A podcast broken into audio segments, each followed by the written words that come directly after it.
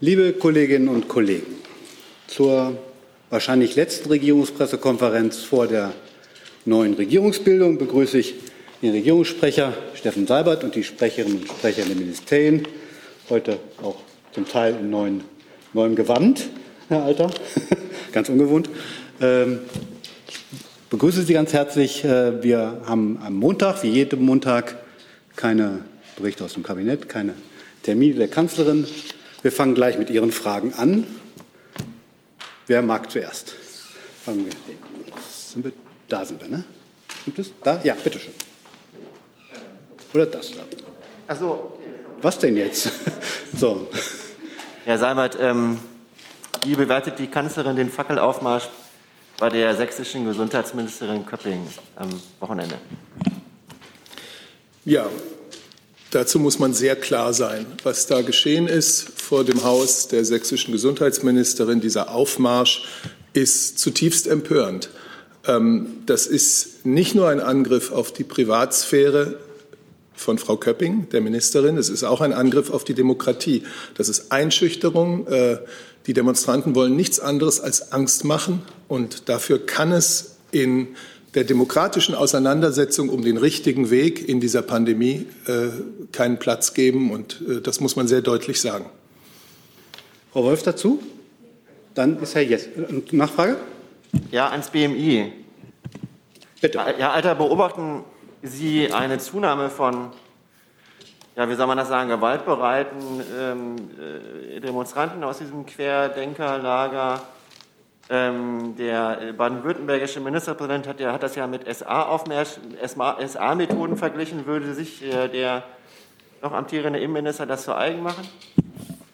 Ja gut, der Bundesinnenminister hat sich ja am, am Wochenende dazu schon geäußert und hat äh, deutlich gemacht, es ist kein legitimer Protest, was wir da sehen. Das ist organisierte Einschüchterung. Es geht darum, eine staatliche Repräsentantin, äh, die für ihre Aufgaben, für ihre Überzeugungen steht, einzuschüchtern, sie zu bedrohen.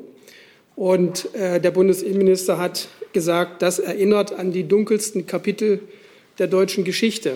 Ich glaube, deutlicher kann man es kaum machen. Ein solches Verhalten ist inakzeptabel. Und er hat auch darauf hingewiesen, dass wir jenseits aller statistischen Daten natürlich befürchten müssen, dass äh, sich mit Diskussionen um Impfpflicht und Ähnliches, mit stärkeren Maßnahmen äh, zur Bekämpfung der Corona-Pandemie, die in der Sache gerechtfertigt sind, möglicherweise auch das Geschehen um äh, Corona-Leugner, Impfgegner und Ähnliches weiterentwickeln wird. Wir können nicht ausschließen, dass es aus diesem Bereich heraus zunehmend Dynamiken gibt und auch Gewalt von diesen Gruppen, die ausgeht. Hi, Tyler hier, Producer von Jung und Naiv. Ohne euch gibt's uns nicht. Jeder Euro zählt und ab 20 landet ihr als Produzenten im Abspann auf YouTube. Weiter geht's. Herr Jessen. Meine Frage schließt direkt da an. Herr Alter, Sie sind heute in Uniform äh, erschienen. Das macht deutlich, woher Sie eigentlich beruflich kommen. Ich glaube, sind, das ist die Uniform eines Polizeidirektors. Ähm, in welcher Weise ist die Polizei als ähm, Organ, als gesellschaftliches Organ in Bund und Ländern auf diese neue Herausforderung vorbereitet? Oder bedarf es zusätzlicher Anstrengungen, um dem, was sich da an Dynamik äh, aufbaut, die Polizei in ihren verschiedenen Ebenen besser vorzubereiten. Wie jede Organisation äh, dieser Regierung, auch die Geschäftsbereiche der Regierung, äh, muss man sich weiterentwickeln, auf aktuelle Phänomene einstellen. Das hat die Polizei, jedenfalls äh, für den Bereich des BMI kann ich das sagen, auch in der Vergangenheit immer getan. Wir haben schon seit äh, Bestehen der Bundespolizei etwa seit 1951 immer wieder andere Herausforderungen gehabt die RAF, die Startbahn West, äh, Klimaproteste, ähnliches. Also die Themen ändern sich und die Polizei muss mit der Zeit gehen und sich weiterentwickeln und ihre Maßnahmen auch anpassen. Seit zwei Jahren sehen wir eben ganz massiv dieses Protestgeschehen aus Anlass der Corona-Pandemie. Die Polizei hat in vielen, an vielen Stellen auch schon reagiert. Wir haben hier an dieser Stelle oft darüber gesprochen, was man tun muss, um auch Journalisten in solchen Demonstrationsgeschehen besser zu schützen. Also das findet fortlaufend statt. Und äh, wir können davon ausgehen, dass die Polizei ein gutes Fundament hat, äh, auf dem sie aufbauen kann. Ja, ähm, das hätte ich aber, wenn es geht, irgendwie noch gern konkreter, denn im Vergleich zu anderen äh, Phänomenen, auch äh, gewaltförmigen Auseinandersetzungen, haben wir es hier doch, glaube ich, mit einer einfach insofern neuen Situation zu tun, als dass, man kann das nicht bestreiten, relevante Teile von Gesellschaft sozusagen äh, gegen Staat agieren. Äh, und Polizei ist Staat. Wir haben häufig gehört, dass Polizeibeamte in Einsatzsituationen sozusagen gesagt haben, dagegen können wir nicht vorgehen. Das ist eine neue Lage. Und wie bereitet sich oder wie bereitet die Politik des Ministeriums Polizei auf diese neue Lage konkret vor? Naja, nun zunächst mal ist das ein, äh, also ich will fast schon sagen, ein Routinegeschäft. Die Polizei muss Woche für Woche, Tag für Tag in Bund und Ländern die Erkenntnisse, die ihnen vorliegen, zu bevorstehenden Ereignissen auswerten, analysieren und dann entsprechend darauf eingehen. Das heißt also Einsatzkräfte bereitstellen, damit am Rande oder um solche Veranstaltungen, egal zu welchem Thema, ähm, die öffentliche Sicherheit und Ordnung gewährleistet wird. Das ist ein operatives Geschäft. Äh, die Politik kann dazu beitragen, dass die rechtlichen Grundlagen vorhanden sind, die benötigt werden, dass die Ausstattung stimmt, dass der Personalansatz stimmt. Aber die Bewältigung der konkreten Situation ist etwas, was äh, Kernbereich polizeilicher Aufgaben ist. Und das findet im Moment ja auch statt. Also jedes Wochenende, äh, vor jedem Wochenende, wo Proteste angemeldet werden, ist die Polizei informiert. Ähm, und jetzt kommt es darauf an, dass man eben mit den Ressourcen, die man zur Verfügung hat, an der richtigen Stelle steht. Herr Rinke. Ja, ich hätte auch ganz gerne da angeknüpft, Herr Alter. Vielleicht können Sie uns doch mal, Sie hatten vorhin gesagt, jenseits der Statistiken, aber vielleicht können Sie uns doch noch mal ein paar Zahlen nennen, gerade zu diesen Querdenker-Aktionen. Ähm, wie oft ist das jetzt schon vorgekommen, Ihren Wissens nach, dass Politiker in dieser Art und Weise äh, bedroht wurden? Ja, dazu liegen mir keine Zahlen jetzt vor. Das muss ich bei uns im Haus noch mal abfragen, ob das überhaupt der Fall ist. Äh, möglicherweise hat es eine Vorbereitung für die Innenministerkonferenz gegeben, die ja Ende vergangener Woche zusammengesessen hat und die sich zu diesem Thema ja auch geäußert hat. Ähm, aber ich müsste es jetzt nachreichen. Ich habe es nicht dabei. Herr Steiner dazu. Ja, ähm, nur noch mal auf äh, Frau Köppings Privathaus zurückzukommen. Es gab damals, nachdem in Tröglitz das Haus des Bürgermeisters äh, bedroht wurde, in einer relativ vergleichbaren Situation, wenn auch vor einem anderen Hintergrund, äh, gab es damals Forderungen nach einem Politiker-Stalking Paragraphen, der speziell diese Art von Angriffen oder Einschüchterungsversuchen unter Strafe stellt. Ähm, meines Wissens ist dort nie etwas in dem Sinne geschehen, aber korrigieren Sie mich, äh, wenn doch, da würde mich natürlich interessieren, ob das irgendwann mal zum Tragen gekommen ist oder ob dieses äh, Vorhaben noch irgendwie weiter verfolgt wurde. Also ich befürchte, dass ich bei dieser Frage an das Justizministerium äh, abgeben muss, denn äh, die Frage, ob Strafbarkeitslücken in irgendeiner Weise bestehen, ist natürlich auch nicht unbedingt bei uns angebunden. Dann tauschen wir mal gerade.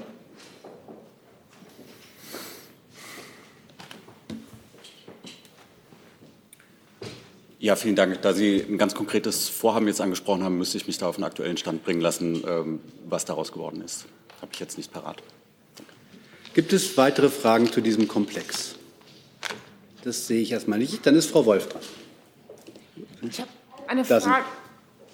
Bitte. Auch eine Frage an Herrn Alter, ähm, die sich auf die Beschlüsse der Innenminister, der zurückliegenden Innenministerkonferenz bezieht. Die Innenminister haben sich auf ein neues äh, Krisenzentrum, gemeinsames Krisenzentrum von Bund und Ländern geeinigt, das am BBK angesiedelt werden soll. Nun sind im BBK ja eigentlich schon Krisenpräventionsstrukturen vorhanden. Meine Frage wäre, was dieses Krisenzentrum über die bestehenden Strukturen hinaus denn können soll und welche Aufgaben es übernehmen soll.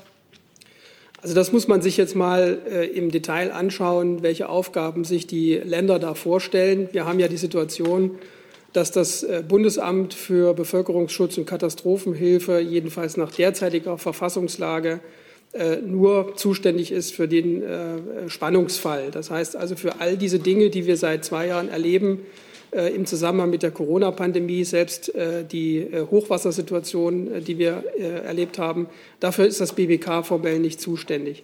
Wenn die Länder jetzt deutlich machen, dass sie sich beim BBK ein Krisenzentrum vorstellen können, dann ist das eine Stärkung dieser Stelle, ohne dass man den verfassungsrechtlichen Kontext damit antastet. Das heißt also, es geht um die Stärkung der Kooperation zwischen Bund und Ländern.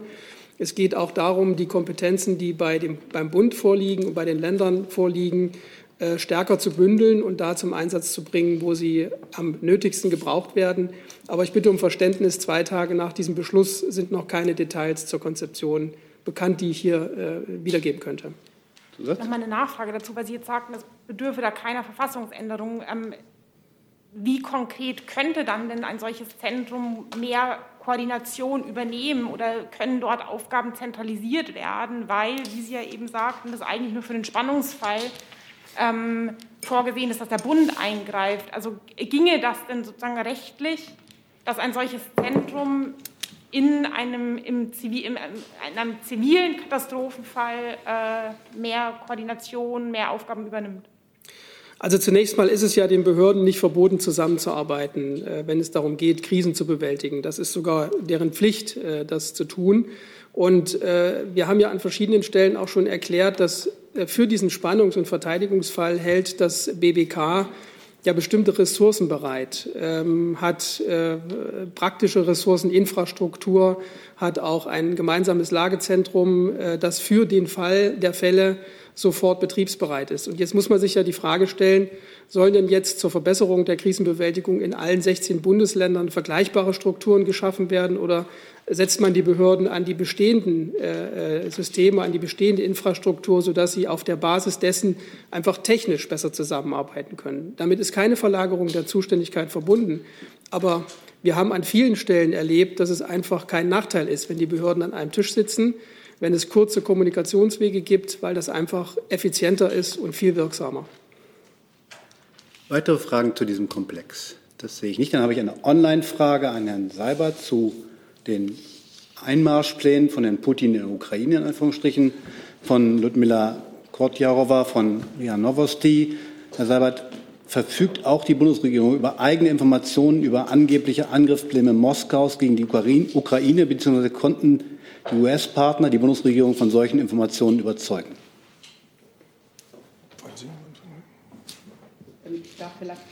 Das Auswärtige Amt, ja? Frau Sasser, wollen Sie beginnen? Ja, vielleicht das Auswärtige Amt und dann kann ich zu. Also zu, dem, zu der ganzen äh, Lage rund um die Ukraine und den, den russischen Plänen hat sich ja Herr Burger in der vergangenen Woche schon geäußert. Er hat unter anderem gesagt, ähm, dass wir die äh, Militäraktivitäten Russlands ähm, genau beobachten und sie Anlass für großes ernster Sorge für uns sind. Und auch der Außenminister hat das in der vergangenen Woche anlässlich des NATO-Außenministertreffens in Riga mal sehr deutlich gemacht. Aus unserer Sicht ist es jetzt sehr wichtig, dass Russland zur Deeskalation und zur Transparenz bezüglich seiner Militäraktivitäten beiträgt. Ergänzung, Herr Sabat? Ja, ich will nur sagen, ich glaube, das Wesentliche ist auch vom Herrn Burger letzte Woche schon gesagt worden, Russland und Belarus, also jetzt sprechen wir nur über Russland, vielleicht haben natürlich das Recht, ihre eigenen Streitkräfte auf ihrem eigenen Territorium einzusetzen. Aber wenn sie das tun, dann sollte es Transparenz geben. Und dann sollten Provokationen vermieden werden. Und äh, was wir jetzt von russischer Seite erleben, ist eben ein Mangel an Transparenz. Wir sehen auch eine zunehmend aggressive russische Rhetorik.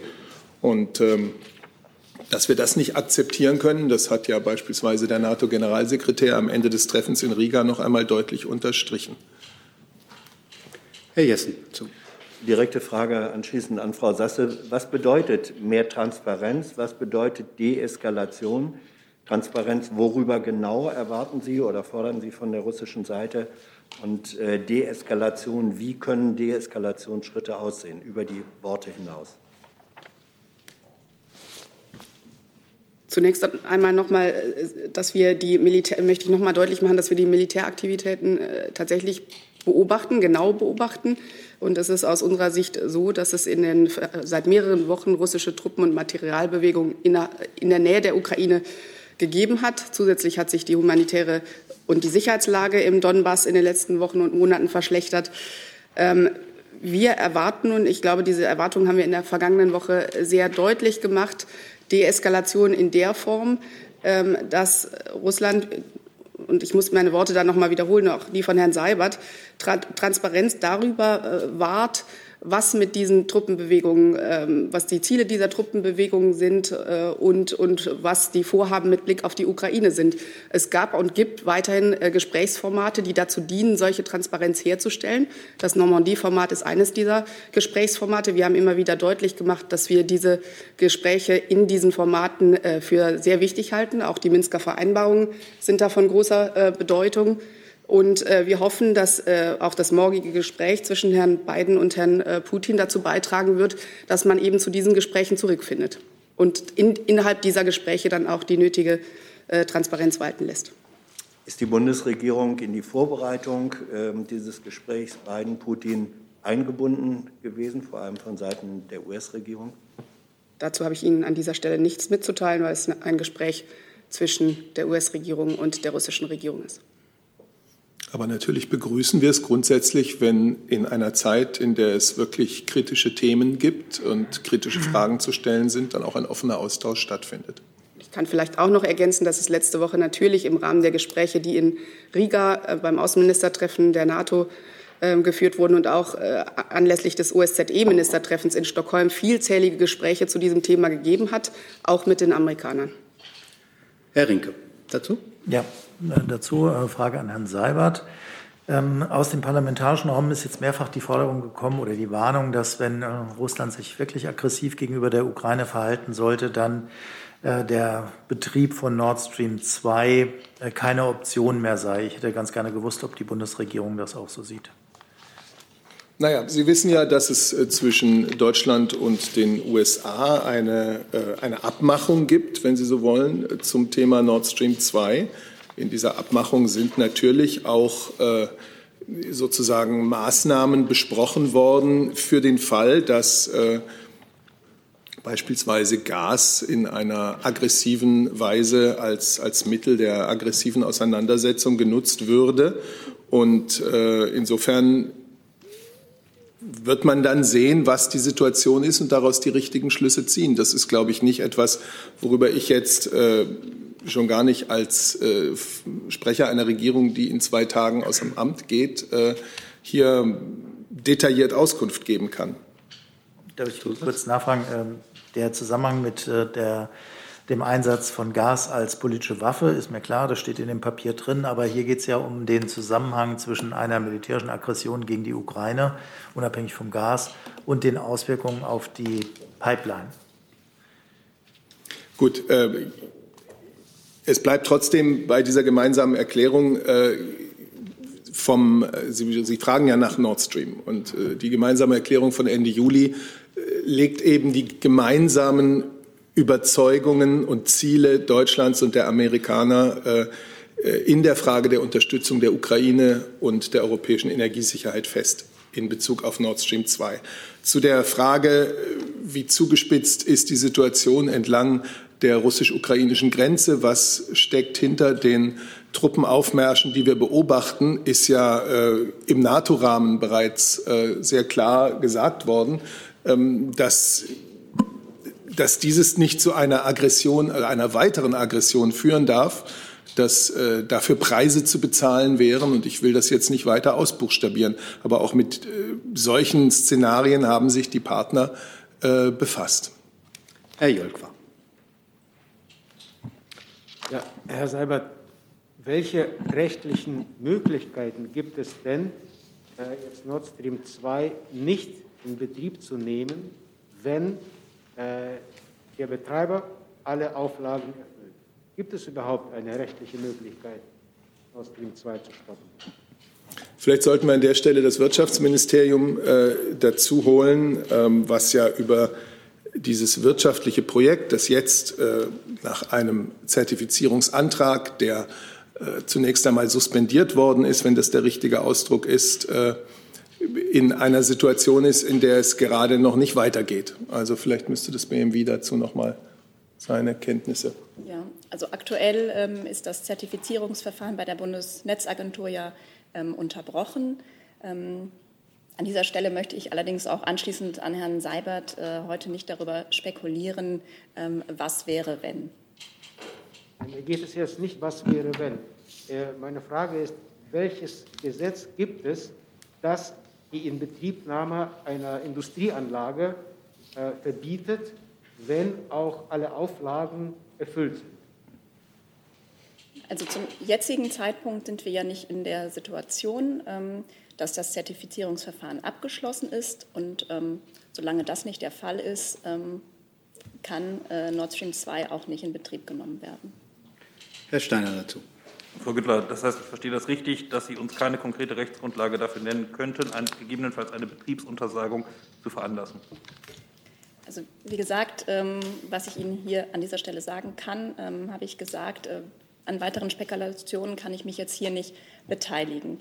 Ähm, Entschuldigung, da muss ich nachfragen, aber eine Rechtsgrundlage ist ja keine Spekulation, sondern es ist die Frage, ob es sie gibt oder ob es sie nicht gibt. Das ist ja eine schlichte Tatsachenfeststellung. Ich führe fort. Ähm, wenn ähm, wir zu dieser Frage etwas nachreichen können, mache ich das gerne. Gibt es weitere Fragen zum Komplex Russland, Ukraine, Nord Stream 2? Das sehe ich nicht. Dann habe ich eine Frage von Herrn Nehl zum Thema Iran an das Auswärtige Amt. Er fragt, ist erstaunt, den Westen mit Blick auf die Atomgespräche, dass der Iran die Urananreicherung fortsetzt, ebenso wie der Westen die Sanktionen fortgesetzt gemindert hat oder weiter tut. Wie diese, kommt es zu dieser Gegenläufigkeit auf beiden Seiten? Gibt es eine deutsche bzw. europäische Vermittlungsbemühung? Ja, ich glaube, vielleicht kann ich einsteigen damit, dass ähm, allen Beteiligten in dieser äh, Situation natürlich bewusst ist, dass es eine komplexe Situation ist, weil Iran auf der einen Seite seine nuklearen Bemühungen weiter vorantreibt, und zwar in sehr massiver Form, und wir uns zum anderen in Wien darum bemühen, ja gerade in diesem Bereich, äh, der, des, äh, dem nuklearen Bereich, äh, eine Rückkehr äh, Irans beziehungsweise eine Rückkehr zum, ähm, in, in, den JCPOA zu ermöglichen. Sie haben sicher auch ähm, wahrgenommen, dass es in, am vergangenen Freitag eine ähm, Joint Commission gegeben hat ähm, und man sich in dieser Joint Commission auf, äh, darauf geeinigt hat oder verständigt hat, die ähm, siebte Verhandlungsrunde, die bis zu diesem Zeitpunkt letzte Woche lief, ähm, zu unterbrechen. Äh, der EAD als Koordinator dieser Gespräche wird in, demnächst einen Termin zur Fortführung der Gespräche benennen. Ähm, Iran hat in der vergangenen Woche, auch das haben Sie, äh, haben, Sie, haben Sie den Medien entnommen, Textvorschläge für die Bereiche Nukleares und Sanktionen vorgelegt.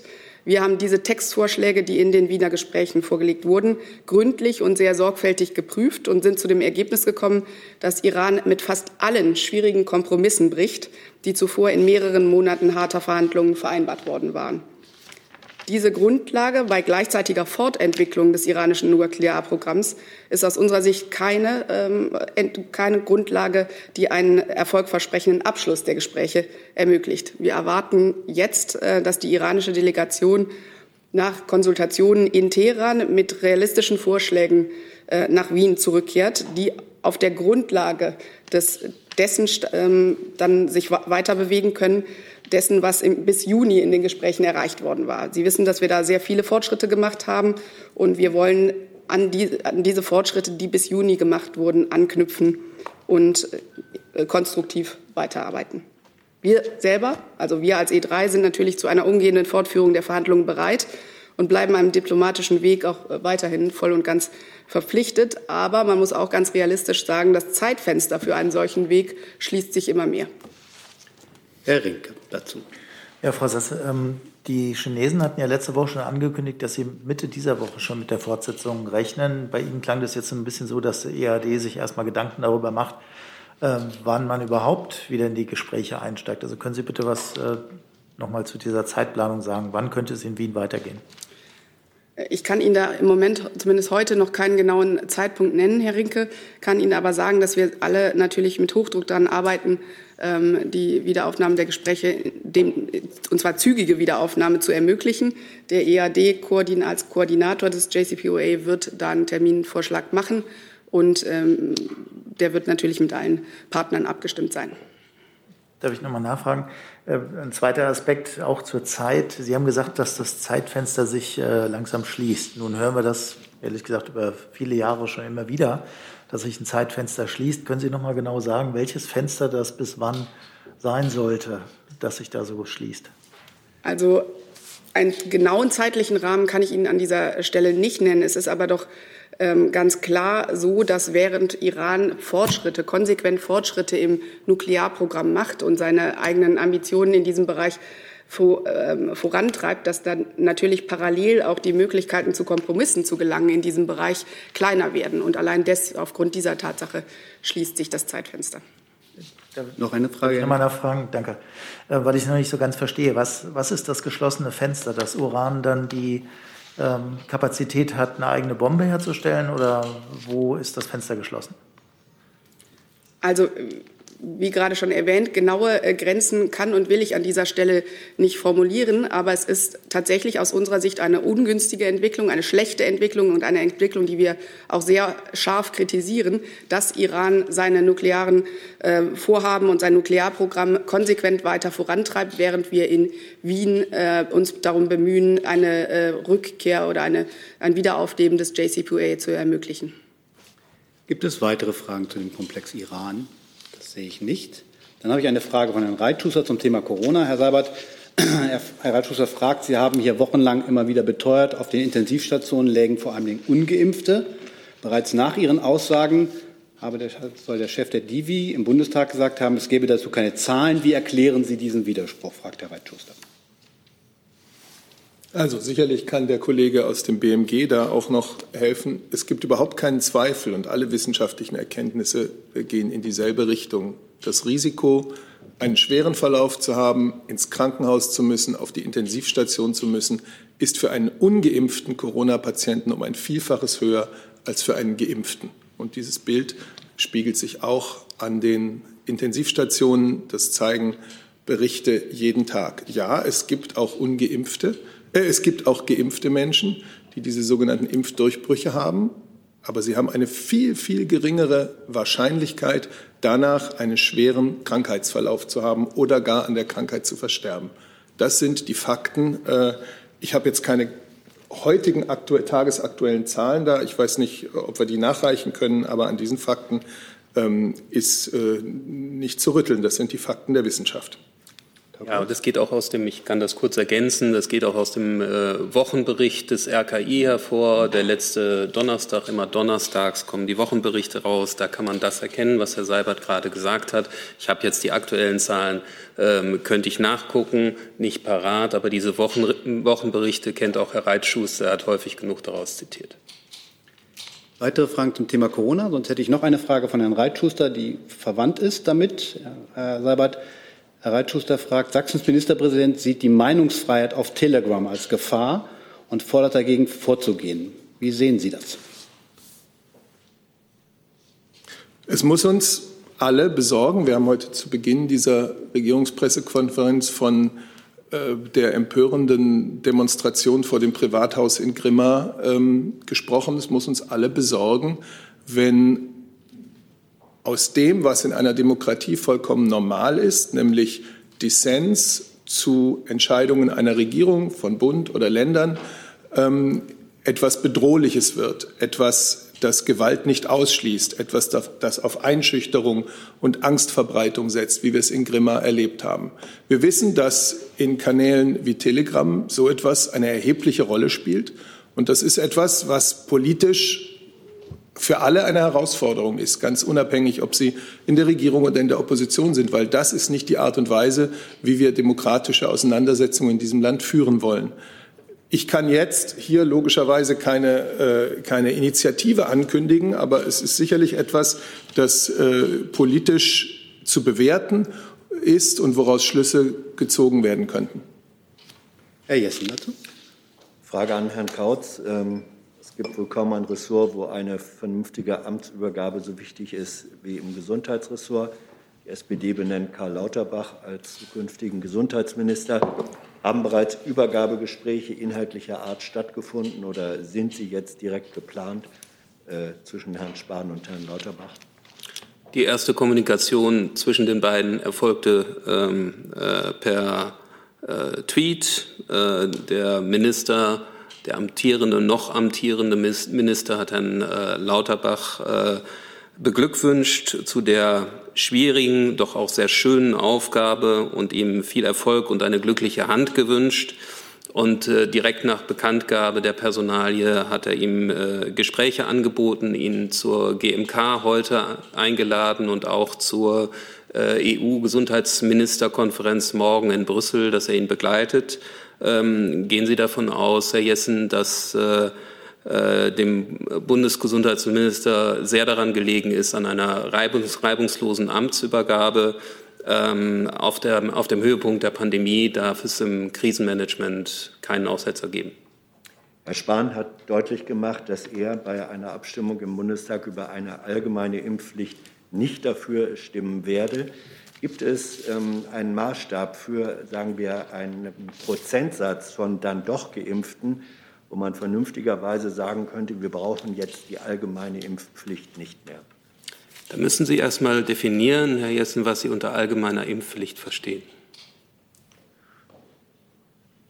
Darf ich? Also äh, das, das, verwundert mich jetzt. Ähm, das ist ja ein Begriff, über den wir äh, hier seit mehreren Wochen reden. Es ist über eine berufs- und ähm, anlassbezogene äh, Impfpflicht hinaus äh, eine Pflicht für Menschen, die sich impfen lassen können, sich dann auch impfen zu lassen. So habe ich das verstanden.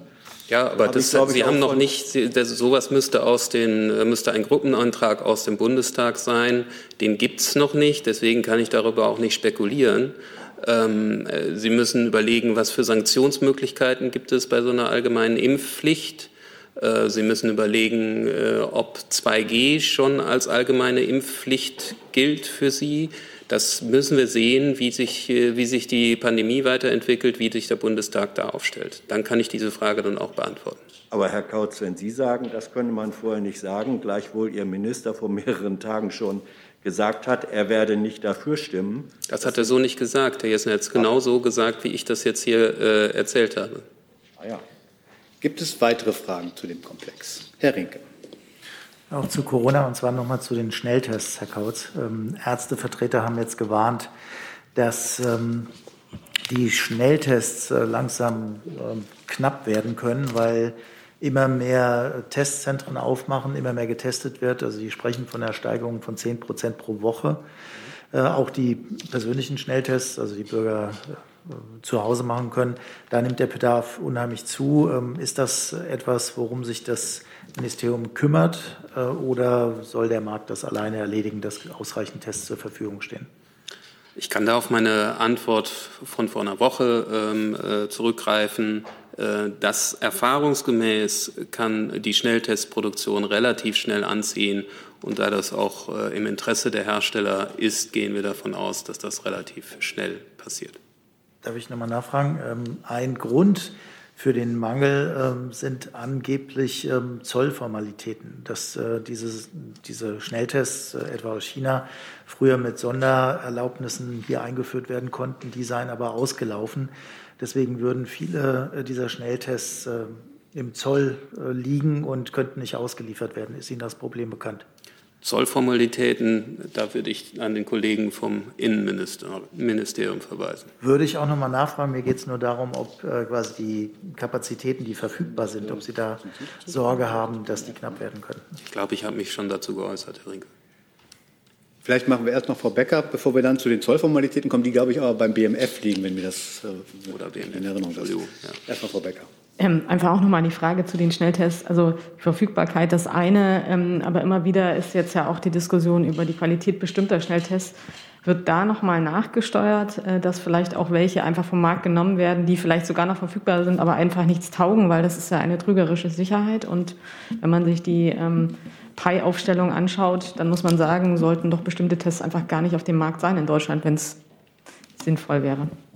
Dann müssten Sie aber die Medizinprodukteverordnung äh, europaweit ändern, wenn Sie so etwas machen wollen, weil das sind Medizinprodukte, die durch ein bestimmtes System auf den Markt kommen. Wir haben immer wieder darauf hingewiesen, diese Schnelltests zu nutzen, die beim PI gelistet sind, die sind entsprechend getestet. Dann würden wir jetzt mal hier oben noch mal tauschen und mal beim BMF hören, wie das mit dem Zoll ist.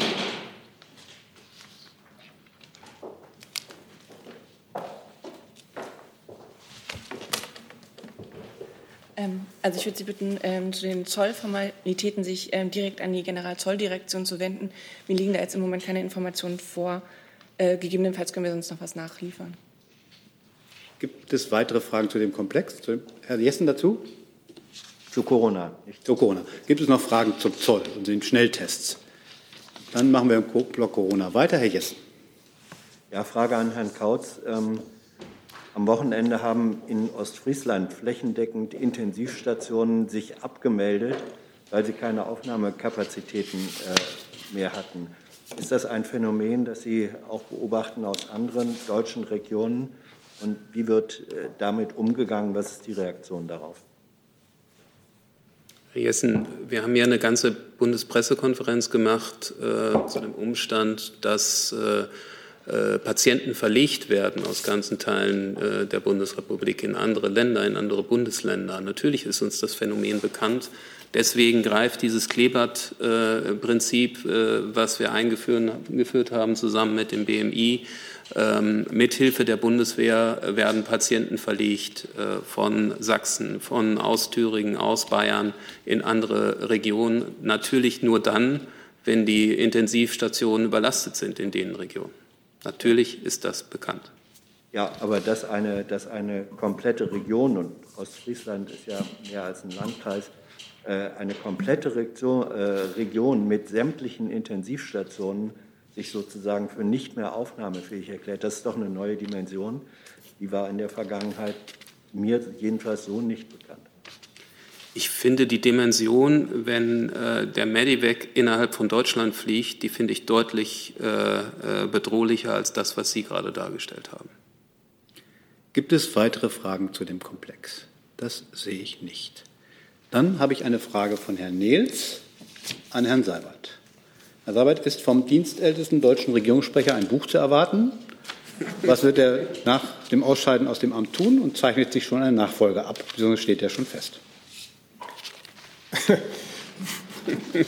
Also wir bleiben mal schön dabei, dass wir hier über Regierungspolitik berichten und deswegen fallen Frage 1 und Frage 2 mal flach. Äh, und ein Nachfolger zeichnet sich sehr wohl ab. Das konnte man ja auch in den Medien schon lesen, aber ich glaube, es ist nicht meine Aufgabe, den bekannt zu geben. so, bitte. Auf die Stellvorlage muss ich natürlich. Äh, Herr Seibert, haben Sie denn schon Übergabegespräche geführt? Ja. Gibt es weitere Fragen zu dem Komplex? Gibt es andere Fragen noch?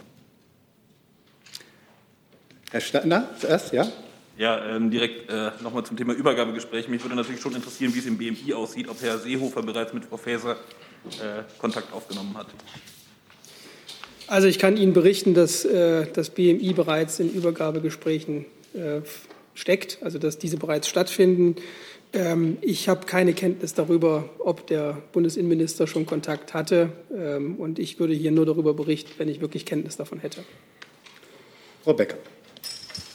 Auch auf die Gefahr hin, dass das wieder keine Regierungsfrage ist. Herr Seibert, wir wissen, dass Ihr ähm, Twitter-Account archiviert werden soll. Es würde mich trotzdem interessieren, ob Sie uns auf anderer Weise auf Twitter vielleicht dann unter Steffen Seibert oder so erhalten bleiben. Ja, es ist eigentlich auch schon wieder keine Regierungsfrage, muss ich sagen. Ähm, der erste Teil ist eine Regierungsfrage. Äh, der Twitter-Account, das hatte ich neulich schon gesagt, wird, ich weiß nicht, was der technische Fachbegriff ist, er wird archiviert, er wird sozusagen versteinert. Man kann alles äh, sich angucken, was da seit 2011 getweetet worden ist, aber es kommt eben nichts mehr hinzu und es geht nichts weg. Und äh, das ist auch äh, richtig so. Ich werde dann natürlich dazu aufrufen, dass Sie alle meinem Nachfolger folgen, dass sie ähm, das, das wird auch weiterhin eine wirklich gute Art und Weise bleiben, wie sie äh, auf dem Laufenden bleiben, was die Politik der Bundesregierung betrifft. Und meine persönlichen Social-Media-Pläne äh, sind noch nicht existent und vielleicht bleiben sie es auch lange, weiß ich noch nicht. Frau Dunz, lassen Sie.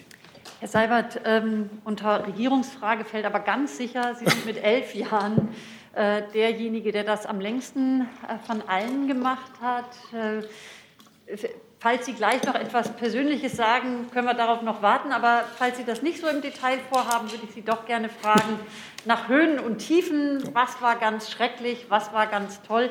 Ihr Kopfschütteln ist ja legendär, immer wenn Ihnen äh, da was nicht ganz so angenehm war. Aber können Sie da noch mal etwas über elf Jahre, sage ich mal, mehr als die anderen, noch mal etwas aussagen? Also ich hatte eigentlich schon vor, hier zum Schluss noch was zu sagen, aber mein, nach meiner Vorstellung wären dann keine weiteren Fragen von Ihnen mehr gekommen. Also wenn wir das so choreografieren könnten, wäre es mir sehr recht. Aber dann können wir nicht mehr nachfragen. Ja, das so kann man dann vielleicht dann. auf der Treppe machen. Aber schon bald kommt ein neuer und dann geht es neu los. Frau Wolf? Äh, da sind Sie. Ja, was äh, durchaus eine Regierungsangelegenheit ist. Bei Ihnen war es ja so, es waren zwei Stellvertreterinnen. Ähm, die Namen, die bisher im Umlauf sind für, die künftigen, für den künftigen Regierungssprecher und zumindest ein Stellvertreter sind das Männer. Wären Sie denn dafür, dass die dritte im Bunde eine Frau ist, um das Erscheinungsbild äh, der Regierung nach außen in Form der Sprecher nicht nur männlich geprägt zu haben? Ich kann darauf nur eine grundsätzliche Antwort geben und die heißt, dass ich das Ziel der Parität in der Politik für absolut zeitgemäß und unverzichtbar halte. Ich finde das ein ganz wichtiges Ziel. Ich habe es die letzten elf Jahre äh, so erlebt, dass Männer und Frauen in einer einigermaßen Verteilung, was das Kanzleramt betrifft, sogar am Ende einer paritätischen Verteilung äh, bestens zusammengearbeitet haben. Ich glaube, das ist der Zustand, den man eigentlich äh, immer anstreben sollte. Herr Hönig? Aber das ist jetzt kein Hinweis, wie das Bundespresseamt zu besetzen ist, weil ich damit wirklich, da möchte ich mich jetzt nicht reinhängen. Nur das grundsätzliche Ziel halte ich für wichtig und, und gut für uns alle. Herr Hönig dazu? Herr Seibert, Sie sind ja seit 2010 Regierungssprecher. Ähm, also ich glaube, Twitter gab, gab, es damals schon. Ja. War natürlich nicht in, der, nicht in der Form wie heute. Deswegen an Sie als Regier noch Regierungssprecher die Frage, wie hat sich denn, wie hat sich denn aus Ihrer Sicht jetzt der, der Journalismus in der Medienwelt in den vergangenen elf Jahren verändert zum Positiven, zum Negativen oder wollen Sie da später noch drauf eingehen? ich hatte keine Vorlesung geplant. Ähm, also, nein. Ähm, da ich das ja jetzt offensichtlich nicht ganz abwehren kann, ich, ich will jetzt hier aber auch, es ist auch überhaupt nicht für einen Regierungssprecher angeraten, finde ich, so Journalistennoten zu vergeben. Ich will eines sagen, ähm, mein Gefühl ist und auch meine Erfahrung, dass wir in Deutschland das Glück einer sehr reichen publizistischen Landschaft haben. Auch verglichen mit anderen Ländern in Europa, anderen großen Demokratien. Ich finde, wir sind hier noch in einer sehr glücklichen Situation, was die Vielfalt ähm, und auch die Qualität unserer Presse ähm, im Großen und Ganzen betrifft. Und ich würde mir sehr wünschen, auch regionale Vielfalt, und ich würde mir sehr wünschen, dass das erhalten bleibt. Das immerhin, will ich jetzt mal sagen. Herr Rinke. Ja, ich habe auch noch mal eine Frage zu dem Ex-Regierungshandeln. Sie haben jetzt über Ihren Social-Media-Account äh, geredet. Wie ist es denn eigentlich mit Ihren Handydaten? Also die Debatte hat es ja auch bei der Bundeskanzlerin schon mal gegeben. Wenn Sie als Regierungssprecher äh, gearbeitet haben, ähm, wird das dann auch eingefroren für spätere Historiker oder wie sind da die Regelungen? Genau wie auch bei der Bundeskanzlerin und anderen äh, war es immer so, dass wenn es äh, bei mir über das Handy äh, zu veraktungswürdigen Vorgängen gekommen ist, dann wurden die veraktet. Und insofern äh, ist mein Umgang mit diesen Dingen nicht anders als der im Kanzleramt. Herr Jessen. Ja, wir schleichen uns ja allmählich in das Thema Regierungsübergabehandeln rein. Dazu hätte ich eine Frage, aber dann an ein anderes Ressort, nämlich an das BMU. Das BMU darf auch noch mal kommen. Das BMJ darf auch sich mal hier vorne hinsetzen, weil es noch eine Nachlieferung hat. Ähm, dann tauschen wir gerade noch mal an der Stelle.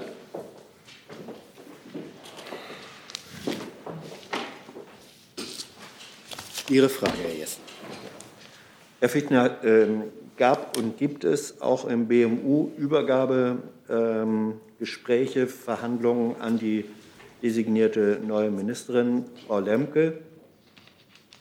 Ja, selbstverständlich.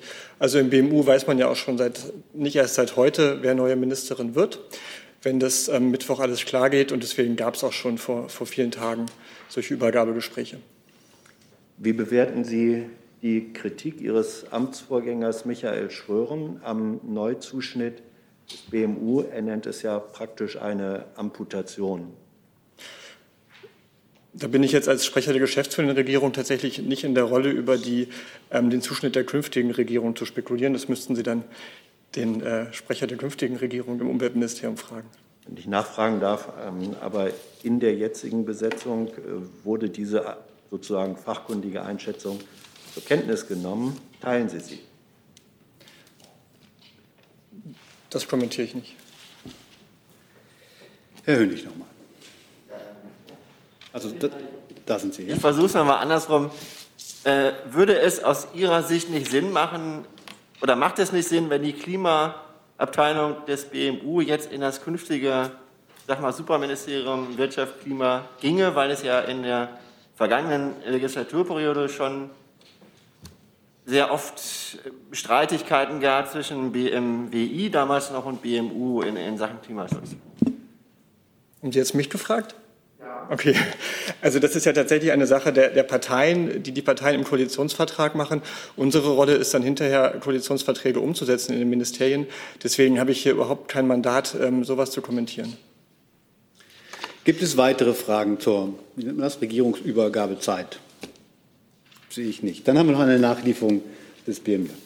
Ja, vielen Dank. Ich komme noch mal zurück auf die Strafbarkeit des Stalking. Äh, wie immer muss ich vorausschicken, dass wir das individuelle Geschehen vor Ort nicht beurteilen können. Das ist Sache der zuständigen Behörden und Gerichte. Äh, ganz allgemein kann ich aber sagen, dass der Schutz von Polit äh, Personen des politischen Lebens gegen Einschüchterung uns sehr wichtig ist. Ähm, und ähm, das Strafrecht dazu auch seinen Teil beiträgt. Ähm, was den Tatbestand des Stalking angeht, möchte ich darauf hinweisen, dass der im Jahr 2017 deutlich ausgeweitet worden ist und dieser Schutz selbstverständlich auch äh, Personen des politischen Lebens einbezieht. Darüber hinaus ist in dieser Legislaturperiode der Straftatbestand der Bedrohung ausgeweitet worden. Darüber hinaus möchte ich darauf hinweisen, dass der Schutz von Personen, gegen, äh, von Personen des politischen Lebens gegen Beleidigung und üble Nachrede erweitert worden ist. Da sind Kommunalpolitiker einbezogen worden, die vorher von der Vorschrift nicht erfasst worden sind. Und die Strafbarkeit von sogenannten Feindeslisten ist in dieser Legislaturperiode eingeführt worden. Äh, die Situation wird von uns natürlich weiterhin beobachtet, ob sich gesetzliche Anpassungen empfehlen. Äh, über solche wäre aber dann natürlich von der kommenden Bundesregierung zu entscheiden. Vielen Dank. Hier ist Hans, der informelle Alterspräsident hier. Aus Erfahrung geboren der Hinweis, es lohnt sich, Jung und Naiv zu unterstützen, per Überweisung oder PayPal. Guckt in die Beschreibung. Das ist gleich ein ganz anderer Hörgenuss. Ehrlich. Gibt es weitere Fragen? Das sehe ich nicht. Damit sind wir am Ende dieser letzten Regierungspressekonferenz von Ihnen, Herr Seibert. Das war heute Ihr 1165. Besuch hier in der Bundespressekonferenz. 96 Mal in Briefings, 11 Mal gemeinsam mit der Kanzlerin und 1058 Mal in dieser Regierungspressekonferenz. Und es war heute voraussichtlich, nicht, dass Sie am Freitag wiederkommen müssen, erstmal Ihre letzte. Sie haben diese Aufgabe, das haben wir ja eben schon gehört, über elf Jahre ausgeübt und sind mit der längst gediente Sprecher einer deutschen Bundesregierung. Wahrscheinlich hätten Sie selbst nicht gedacht, dass, das, dass Sie das so lange mit uns hier aushalten. Als Sie am 16. August 2010 das erste Mal hier saßen, hat die Begrüßungsworte der damalige Vorsitzende der Bundespressekonferenz, Werner Gößling, vom ZDF gehalten. Heute ist es wieder einer vom ZDF. Das ist vielleicht Zufall, aber irgendwie passt es ja. Der Kreis schließt sich also. Wir haben es Ihnen nicht immer leicht gemacht hier. Wollten wir auch gar nicht. Unsere beiden Rollen, die des Regierungssprechers und die der Journalistinnen und Journalisten, die über die Regierung berichten, sind nicht immer konfliktfrei. Aber das ist für uns ja für, kein, für keinen von uns wirklich überraschend. Nicht immer waren Ihre Antworten auf unsere Fragen wirklich erschöpfend. Nicht immer waren wir mit Ihren Antworten zufrieden. Aber auch das gehört ja wohl zu den verschiedenen Rollen, die wir hier einnehmen. Und zugegeben, nicht immer waren alle Fragen von tiefer journalistischer Tragweite. Gerade die letzten anderthalb Jahre waren in dieser Hinsicht eine besondere Herausforderung. Lieber Herr Seibert, ich möchte Ihnen heute für die letzten elf Jahre danken. Und zwar, weil Sie unsere Rolle als Journalistinnen und Journalisten, die Rolle der Bundespressekonferenz immer geschätzt und das auch öffentlich betont haben. Die Unabhängigkeit unserer Berichterstattung von der Politik, die Pressefreiheit, die hier in der Bundespressekonferenz ihre Herzkammer hat, ist eine Stärke unserer Demokratie, eine Stärke, die Sie immer verteidigt haben. Heute nach Ihrer letzten Regierungspressekonferenz darf ich vielleicht aus einem Gespräch berichten, das wir zu Beginn der Pandemie geführt haben, und in dem es um die für uns als Bundespressekonferenz sehr schwierige Entscheidung einer ausgedünnten Regierungspressekonferenz ging. Sie haben damals einen Satz gesagt, den ich Ihnen persönlich, aber auch im Amt hoch angerechnet habe. Sie haben nämlich gesagt, ich komme immer. Und damit den Wert zum Ausdruck wagt, den Sie unserer Institution gegenüber entgegenbringen. Der Vorstand der Bundespressekonferenz hat sich gefragt, was man einem Regierungssprecher nach über elf Jahren schenken kann. Bei Ihrem Antritt haben Sie von den vielen Büchern erzählt, die Sie über das Amt des Regierungssprechers und des Regierungsbetriebes in Berlin geschenkt bekommen haben und darüber, dass Sie diese wohl erstmal aus Zeitmangel nicht lesen werden könnten. Auch wir haben damals ein Buch geschenkt. Heute sparen wir uns das. Und vielleicht sind ja von damals noch welche übrig. Heute wollen wir Ihnen gerne etwas Praktisches und etwas Schönes schenken. Steffen Seibert kocht gerne. Fragen Sie jetzt nicht, woher wir das wissen. Hobbyköche wissen, Kochen macht den Kopf frei und ist entspannt. Aber als Hobbykoch weiß man auch, dass es nichts Nerviges gibt als stumpfe Messer. Dann geht es nicht voran, es ist alles kompliziert, das Vergnügen wird mühsam. Das ist irgendwie so wie in der Regierungspressekonferenz, wenn das was selten vorkommt, Fragen und Antworten irgendwie flau erscheinen. Jetzt wollen wir Ihnen aber kein Messer schenken. Stellen Sie sich mal die Schlagzeile vor. Seibert bekommt von ja, der ja, Bundespressekonferenz ein Messer und jeder denkt in den Rücken.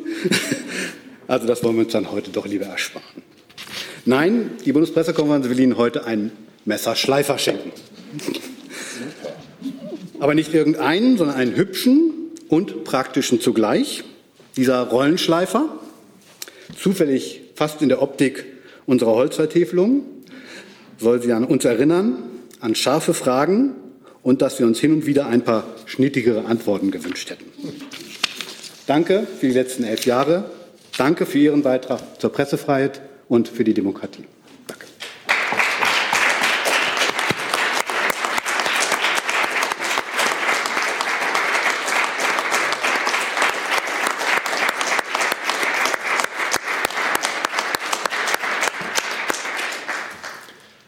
Ja, jetzt hören Sie vielleicht das ein oder andere nochmal, nur eben von mir. Also, es, die Zahl, auf die waren wir auch durch eigene Ausrechnungen gekommen, irgend sowas wie 1065 Regierungspressekonferenzen. Also man, man übersetzt das, glaube ich, besser nicht in Stunden und Tage, die wir hier miteinander verbracht haben. Ähm, ich will versuchen, es einigermaßen kurz zu machen. Erstens und von Herzen danke ich der Bundespressekonferenz. Ihnen allen, die Sie die Bundespressekonferenz ausmachen, ganz besonders aber den Mitgliedern des Vorstands, die, das weiß vielleicht nicht jeder, neben ihrer journalistischen Arbeit her hier ehrenamtlich mit viel Einsatz die Sache am Laufen halten. Ich danke auch Frau Kreuzmann und Frau Bjoska aus dem Büro. Ich bin hier wirklich immer sehr gerne hergekommen. Das müssen Sie mir einfach glauben. Ich weiß, dass ich nicht immer so ausgesehen habe auf den Fernsehbildern. Das ist mir aus meiner Familie regelmäßig wiedergespiegelt worden. Das Dumme bei mir ist, dass wenn ich sehr konzentriert bin, ich auch sehr grimmig gucke. Das ließ sich nicht abstellen, elf Jahre lang. Aber ich bin wirklich sehr gerne hierher gekommen, habe immer versucht, wenigstens zwei der drei Regierungspressekonferenzen in der Woche zu übernehmen, weil das für mich eine zentrale Aufgabe eines Regierungssprechers ist und weil es auch der Bedeutung entspricht, die die Bundeskanzlerin dieser Veranstaltung beimisst. Also glauben Sie es mir. Zweitens, ich danke meinen Kollegen und Kolleginnen hier äh, auf der Sprecherbank und auch denen, die jetzt pandemisch seit einigen Monaten in den ersten Reihen sitzen müssen. Sie haben mich oft genug mit, mit souveräner Ressortfachkenntnis gerettet. Und manchmal haben Sie mich auch sanft korrigiert. Ich habe von Ihnen viel gelernt und einige habe ich äh, für Ihr Können auch still bewundert. Dafür vielen Dank. Und das bringt mich zu drittens. Ähm, die Regierungspressekonferenz hat, Sie haben es schon angedeutet, ihre guten und ihre schlechten Tage. Manchmal sind die Medien anschließend voll von dem, was wir hier gesagt haben. Und manchmal ist es eher unergiebig. Und das kann dann an Fragen und an Antworten liegen. Aber immer ist diese Regierungspressekonferenz, das war jedenfalls immer die Haltung, die ich hatte, ein gutes Stück Demokratie. Sie laden ein, Sie fragen, wonach sie fragen wollen und solange sie fragen wollen. Und das gibt es nicht in Frankreich, nicht in Italien, nicht in Spanien. Äh, in vielen europäischen Demokratien gibt es das nicht. Was es in den meisten Ländern gibt, sind Regierungen, die meist nach ihren Kabinettssitzungen eine Pressekonferenz anbieten und die dabei selber bestimmen, wer fragt und wie lange. Und ich denke, wir sind uns alle einig, dass das System der Regierungspressekonferenz, wie wir es hier haben, in der Regie der Journalisten das bessere System ist, gerade aus Sicht der freien Medien. Und deswegen verstehe ich nicht, warum so viele Mitglieder der Bundespressekonferenz ähm, diesem Format so dauerhaft fernbleiben. warum hier regelmäßig mehr Sprecher als Journalisten erscheinen. Das hat nichts mit der Pandemie zu tun, das war nämlich schon vorher so. Ich verstehe nicht, dass die großen Fernsehsender, die großen Agenturen, die großen Medienverbünde, die sich in den letzten Jahren hier in Berlin gebildet haben, es nicht regelmäßig dreimal die Woche schaffen, einen Journalisten hier eine Stunde hin zu entsenden. Ich würde mir wünschen, dass es so ist. Ich fände es wichtig, dass hier im Saal die Hauptstadtpresse einigermaßen vertreten ist, damit die Veranstaltung keine Schlagseite bekommt. Und ähm, in dem Zusammenhang, wir haben es hier immer wieder auch mit Vertretern internationaler staatlicher Medien zu tun oder deren Ablegern, die hier eine journalistische Freiheit nutzen, die sie bei sich zu Hause nicht gewähren, die dort unterdrückt wird. Es gibt gute Gründe, warum auch solche Medien hier zugelassen sind und warum sie Fragerecht haben. Und das unterstütze ich auch. Nur vergessen wir nicht, ähm, wie sie zu unserer Demokratie stehen und äh, mit welchem Auftrag sie hierher kommen. So, viertens und letztens, Ihnen allen, den Journalisten im Saal, den Journalisten, die möglicherweise zugeschaltet sind, wünsche ich alles Gute, wünsche ich Gesundheit, wünsche ich anregende Zeiten mit der neuen Bundesregierung. Meinem Nachfolger, meinen Nachfolgern wünsche ich alles Glück und viel Erfolg. Ich werde ja in Zukunft äh, kein Insiderwissen mehr haben. Ich werde also wie die allermeisten Bürger ganz von der Qualität ihrer Berichterstattung abhängen. Und deswegen wünsche ich mir sehr, dass Ihre Berichterstattung so gut bleibt, wie sie bisher war. Ich danke Ihnen. Alles Gute. Äh, wenn sich ein Wiedersehen ergibt, wäre es schön. Ansonsten leben Sie wohl. Vielen Dank.